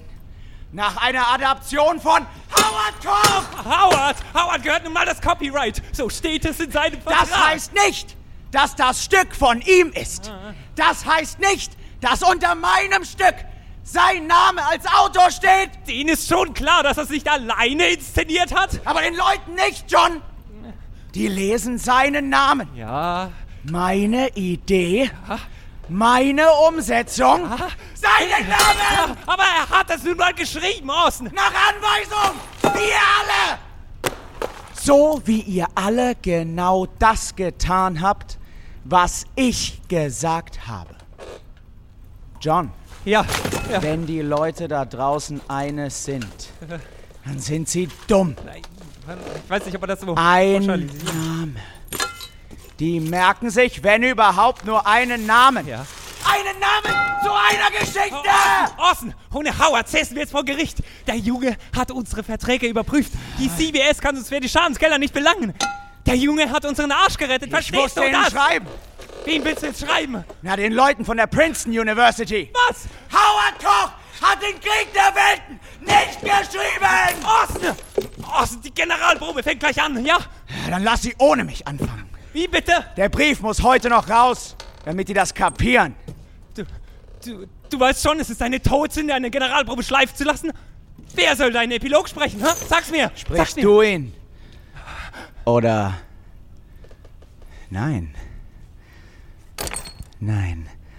Frag Howard. Ja. Howard soll den Epilog übernehmen. Du, du solltest schlafen, Orson. Dich ausruhen und dann einfach mit zur Probe kommen. Schlafen? Ja, schlafen. Nur die Dummen schlafen, John. Sie träumen im dunklen Theatersaal oder abends vor ihren Radiogeräten, lassen sich einlullen in Lügengeschichten. Ich wollte nie schlafen, John. Für die anderen den Schlaf erfinden, das ist was anderes. Ihre Träume schmieden ihre Sehnsüchte und Ängste. Hello, Mr. Sandman.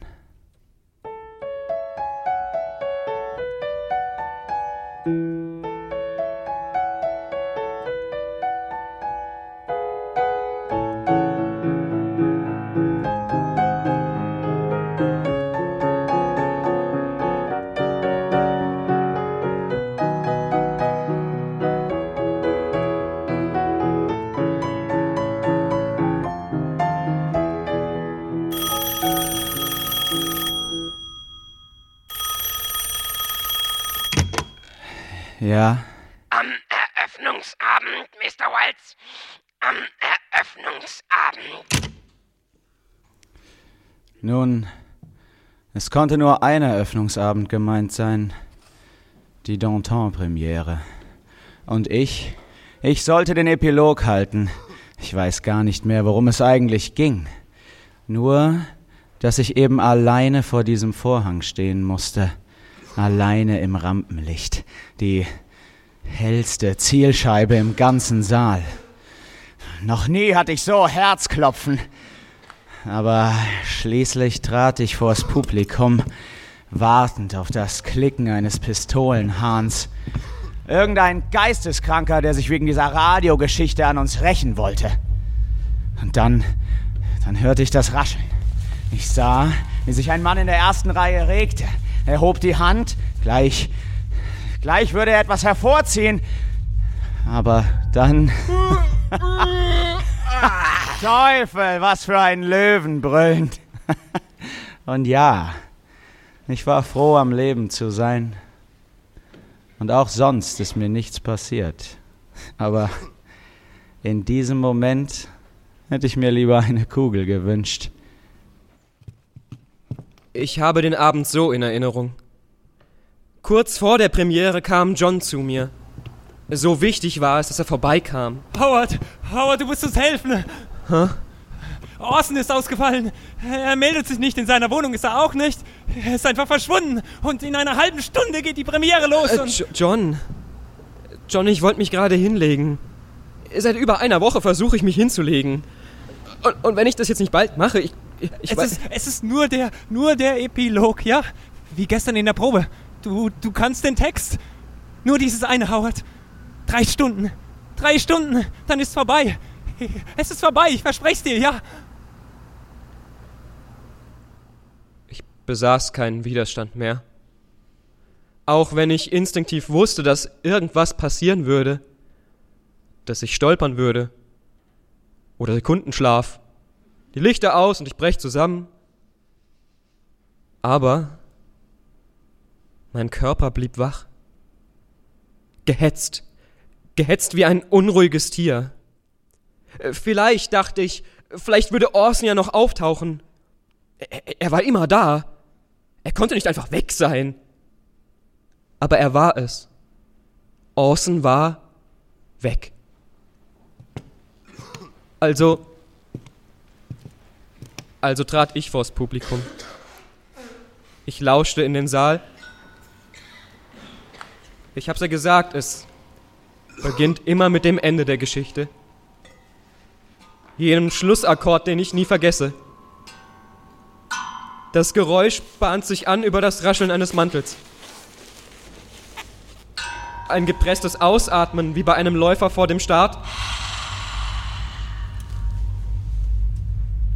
Der einrastende Pistolenhahn. Und alles Nachfolgende ist ohrenbetäubend. Viel zu schnell und zu laut.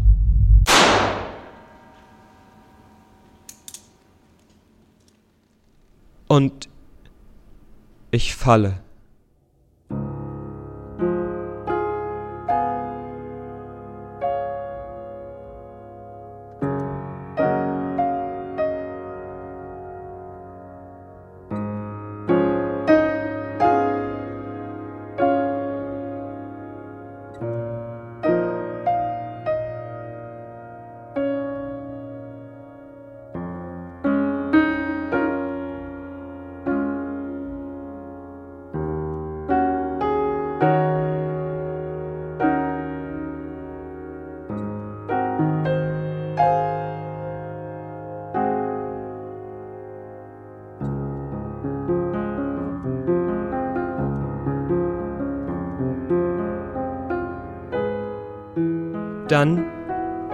Sah ich ihre Augen.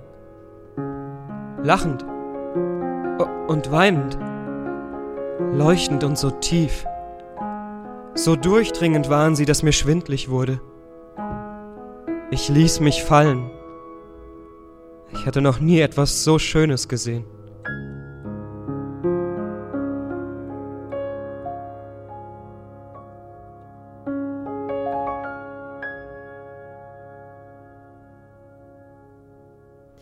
Du, du, du Vollidiot. Als ich sagte, du sollst schlafen, habe ich das nicht so gemeint. Ich habe geschlafen. Ich habe wirklich geschlafen. Ja, wie ein Stein oder ein, ein totes Kaninchen. Alle dachten, du wachst nicht mehr auf. Wenn das der Himmel ist, dann will ich auch gar nicht mehr aufwachen. Muss dich enttäuschen. Du bist nur auf Drogen. Annie. Hm? Du, du bist wunderschön. Ja, das ist der Cocktail aus Medikamenten. Es tut mir leid. Was? Ja, alles. Angeschossen werden braucht dir aber nicht leid tun. Äh, Weißt du, ich konnte nur noch rennen. So besessen rennen wie er, wie, wie Orson, weil ich. Naja, weil ich dachte, es würde uns irgendwie unsterblich machen. Und?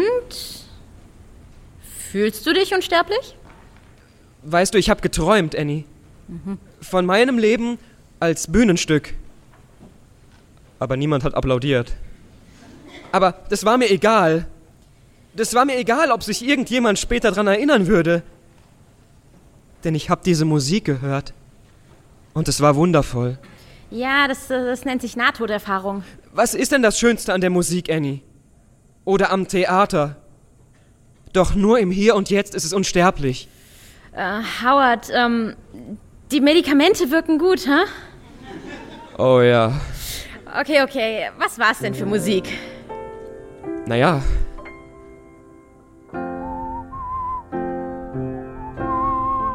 Autsch! So schlimm? weißt du, Annie. Ich, ja. Ruh dich aus, du Quatschkopf.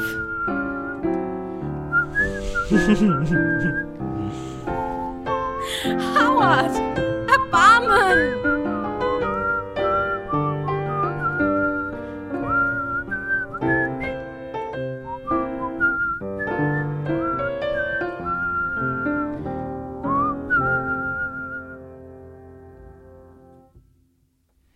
Es war der Deal unseres Lebens.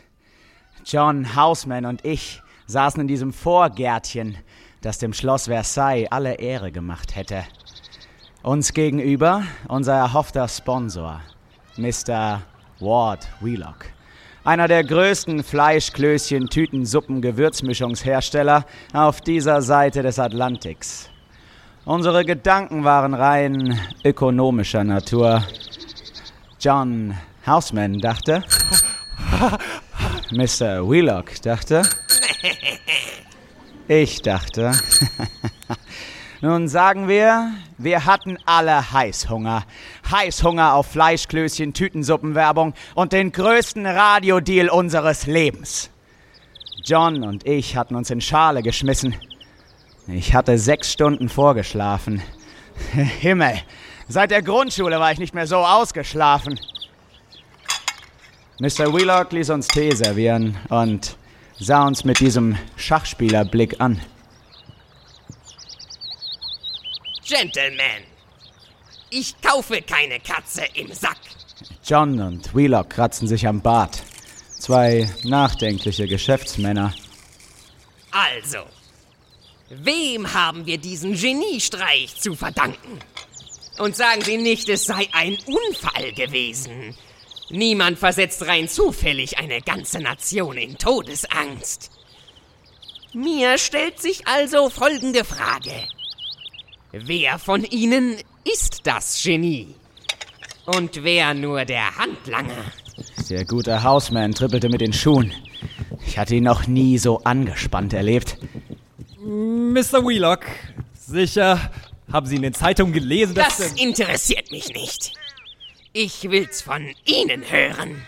Nun, äh, wenn Mr. Wells äh, die Seele des Stücks ist, dann bin ich vielleicht so etwas wie. Wie. der, der Körper. Hm. Fragt sich, wer ist das Gehirn? Wheelock knippte an seinem Tee und sah mich dann prüfend an. Mr. Wheelock, so ein Hörspiel ist immer Teamwork, ja? Äh, Jeder ein kleines Zahnrad in einem sehr, sehr großen Getriebe. Ich frage ja nur, ob Mr. Wells der alleinige Autor ist. Das bin ich. Na, naja, ähm, ähm, ja. Ja, ja. Mr. Wells hat das, äh, das Stück verfasst, ja. Ausgezeichnet. Und damit war es besiegelt. Er schob uns den Vertrag hin, serviert auf einem Silbertablett. Ein Monatsgehalt mit so vielen Nullen, dass wir nur unterschreiben konnten. Und so bekamen wir eine Show. Genug Geld, um uns den Hintern abzuwischen und so viele Fleischklößchen, Tüten, Suppen, Gewürzmischungspäckchen, dass es für zwei Leben gereicht hätte. Aber John und ich wussten, das war erst der Anfang. Vielleicht ja der Olymp im Radiohimmel, aber für uns nur ein Sprungbrett. Drei Monate später kam der Anruf aus Hollywood.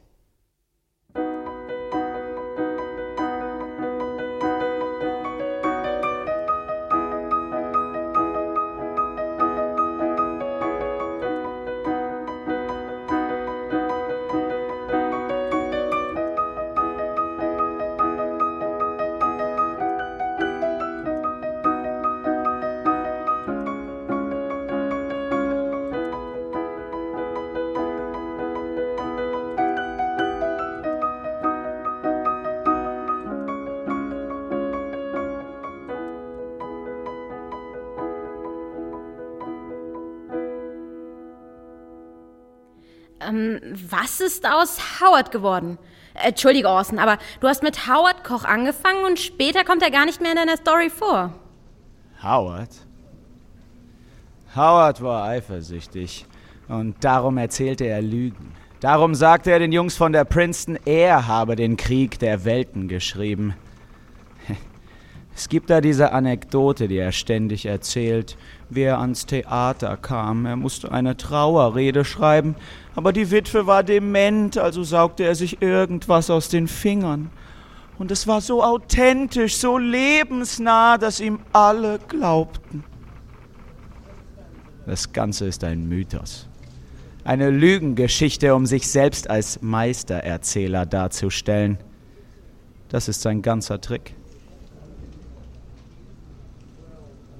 Orson Welles besitzt die Gabe, Geschichten glaubwürdig zu erzählen. Es gibt da diese Schwelle und er schafft es immer wieder, sie zu überschreiten. Plötzlich denken dann alle, oh, es ist so echt, so lebensnah und die Erzählung geht in Mark und Bein. Die Leute sind süchtig nach diesen wahren Geschichten. Aber welche Geschichten sind schon wahr? Annie, nehmen wir, nehmen wir die Story mit der Massenpanik, ja? Es hat nie eine gegeben. An dem Halloween-Abend, da hatten wir vielleicht tausend Zuhörer, wenn überhaupt.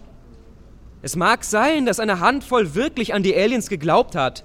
Und diese wenigen Fälle, die wurden dann von den Zeitungen ausgeschlachtet. Orson hatte ihnen den Braten hingeworfen und sie haben ihn ausgeweidet. Das war die große Chance, dem Radio eins auszuwischen. Und plötzlich Plötzlich geschah dann dieses Phänomen. Immer mehr Leute behaupteten, sie hätten uns auch gehört, würden jemanden kennen, der jemanden kennt, der an den Weltuntergang geglaubt hat. Das Ganze war ein Selbstläufer. Eine Legende. Eine Legende um den Namen Orson Welles. Ein ganz einfacher Trick. Liefere den Zeitungen Futter und erschaff dir deinen eigenen Mythos. Welche Geschichten überdauern denn die Zeit? Die wahren oder die, die jeder hören will? Fünf Jahre nach unserem Mars-Abenteuer moderierte ich diese Sonntagsshow. Und plötzlich rannte ein Laufbursche zu mir ins Studio. Mr. Wells, Mr. Das Wells. Schreiben war völlig verschwitzt und ich las es vor. Wir unterbrechen wegen einer wichtigen Eilmeldung. Das Militär meldet, Pearl Harbor wurde soeben von den Japanern angegriffen. Und Natürlich wurden diese hochernsten Neuigkeiten von keinem geglaubt. Für Stunden. Von niemandem in ganz Amerika. Alle dachten bloß, here he goes again. Beim ersten Mal ist es vielleicht lustig, aber ein zweites Mal, das zeugt von schlechtem Geschmack.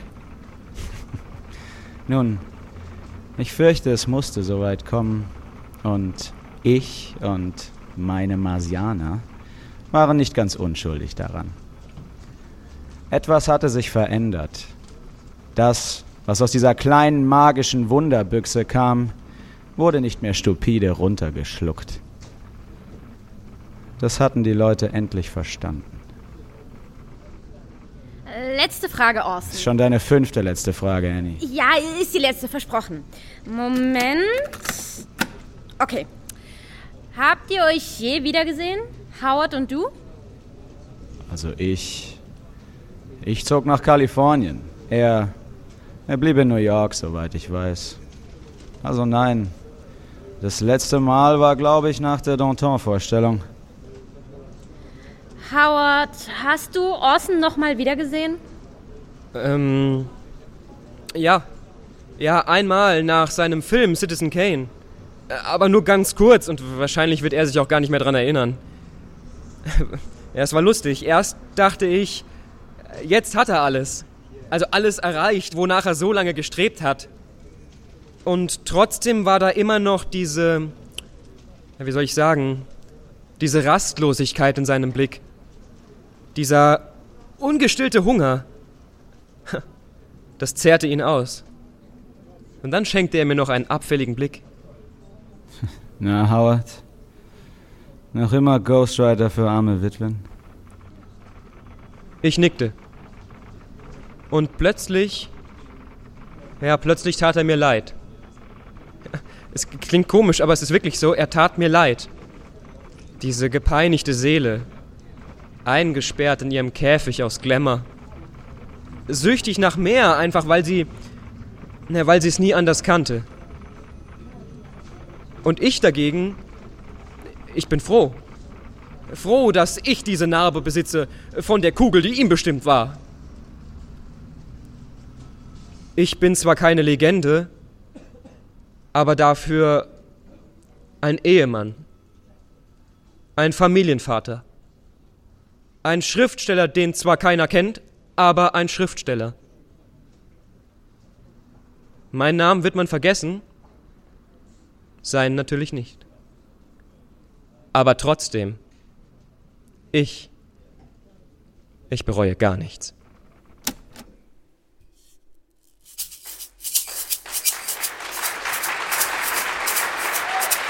Sie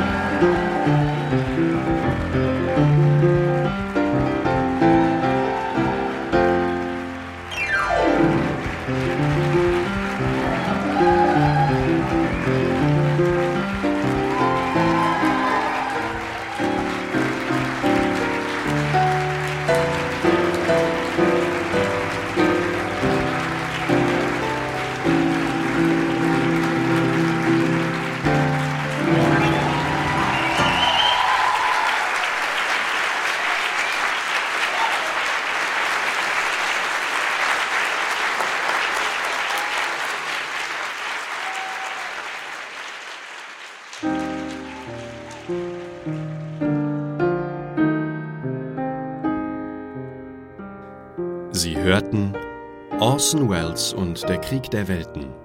Ein Live-Hörspiel vom 16. November 2017. Uraufgeführt im P1 der Johannes Gutenberg Universität Mainz. Geschrieben und inszeniert von Philipp Neuweiler, Co-Regie Matthias Müller. Es sprachen Christian M. Roth als Orson Welles, Matthias Müller als Howard Koch, Philipp Neuweiler als John Hausman und Jana Tomi als Reporterin. Live-Geräusche von Simone Nowicki. Musik von Steffen Astheimer. Atmosphärische Einspielungen von Ina Schimetschka. Lichtdesign und Tontechnik Lukas Herzog und Christian Simon. Produktionsleitung Maria Neuber. Grafikdesign und Tonschnitt Philipp Neuweiler. Eine Produktion der Hörspielgruppe Minenspiel.